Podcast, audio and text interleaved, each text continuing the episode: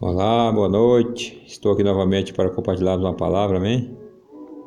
Senhor nos abençoe, amém? Vou fazer uma oração para que nós possamos meditar nessa palavra, amém? Senhor, obrigado, meu Pai. Tira, Senhor, todo impedimento sobre as nossas vidas, meu Deus, amém? Que o Senhor abra, Pai, completamente o nosso entendimento, que nós possamos ouvir a Tua palavra, Pai. Que o Teu Espírito Santo nos convença de toda maldade.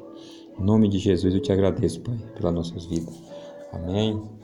Então a palavra que a gente tem para compartilhar é Marcos 8, 36 e 37.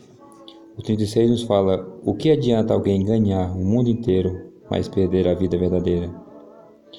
O 37, pois não há nada que poderá pagar para tê-la de volta essa vida. Essa aqui é na nova, na nova linguagem atualizada de hoje. Essa tradução eu vou ler nessa outra que é, que é a Almeida Corrigida. Que proveito ao homem ganhar o mundo inteiro e perder a, a sua alma? O 37. Quem, o que daria o homem em troca de sua alma? Então aqui é. O Senhor nos alerta que não adianta nós é, termos ganância, temos vontade de ganhar o mundo inteiro. A Bíblia fala que tem pessoas que trabalham dia, noite, tentando adquirir riquezas e não e Deus a condena porque não não é que a, condena a riqueza, porque todo mundo pode ser próximo. Deus quer que todo mundo seja próspero, mas que seja primeiramente que as riquezas seja servo da pessoa e não a pessoa ser servo do dinheiro. Então, é a, a temência que o Senhor fala. Primeiramente, obedecer a Deus, então, para que você possa ter compreensão e, e saber aprender a lidar com as finanças desse mundo, não se orgulhar, porque quando a gente se orgulha, a gente está sendo escravo das riquezas. Então é, é, nesse sentido que Deus alerta sobre as riquezas. Não adianta, o que, que adianta uma pessoa ganhar o mundo inteiro e perder a sua alma? Então ele, ele até fala aqui na sua palavra que quem tem riqueza que use ela para adquirir riqueza lá em cima. Então é os ensinamentos do Senhor. Amém? Que cada um se submeta a Ele porque Ele é digno de toda honra e de toda glória. Amém? Então aqui nos fala assim: uma vez morta, não há ainda que recolhido, olha, no mundo inteiro, todo o dinheiro que possa garantir a vida dessa pessoa perdida. É, Salmo 49, 8 nos fala assim: Pois o resgate de uma vida não tem preço, não há pagamento que o livre. Então, depois que nós partimos desse mundo, nós podemos ter todas as riquezas, mas não adiantará mais nada, porque nós investimos o nosso tempo aqui na cobiça, na ganância, mas esquecemos do nosso descanso eterno. E o Senhor nos alerta. O Senhor enviou Jesus Cristo para sofrer naquela cruz para nos dar este descanso. Amém? Então, que nós não venhamos a perder o descanso eterno em Cristo Jesus por amor às coisas desse mundo, amém? Por apego às coisas materiais, porque a palavra de Deus fala que tudo isso aí passa, é passageiro. É tão provado que todo mundo que parte não leva nada. Nós viemos, as escrituras sagradas falam, nós viemos nu a esse mundo e voltaremos nu. Então é.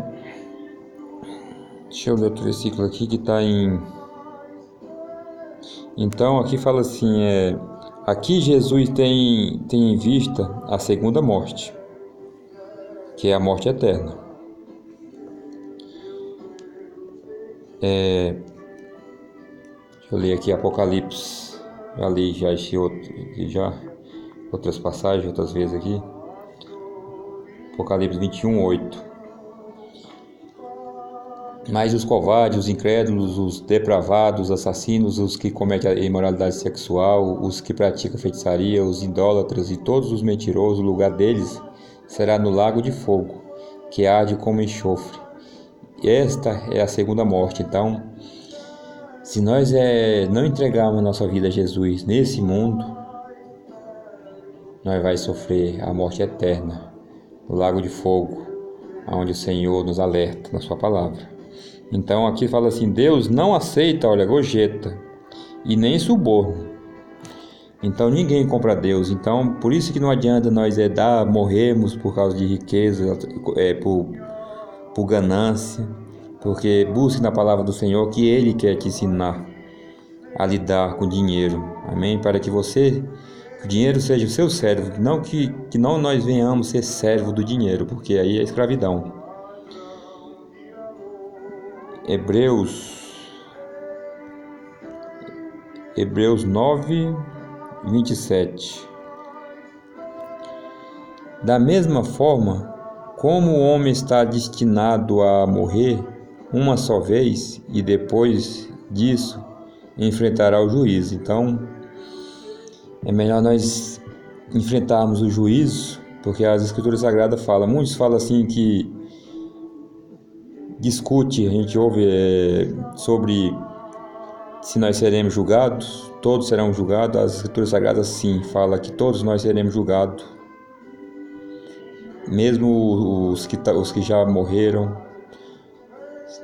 quando for no dia do juízo final, aqueles que estiverem vivos serão julgados, os que já morreram também. Mas as Escrituras Sagradas falam que aqueles que morreram em Cristo Jesus, obedecendo a Ele, será é, levado à vida eterna. E aqueles que ressuscitaram, que estavam aqui na, na desobediência, será ao juízo da condenação, que é o lago de fogo aí, onde eu li agora há pouco, em Apocalipse 21. Então, todos nós enfrentaremos o juízo, mas é, se nós estivermos com Cristo Jesus,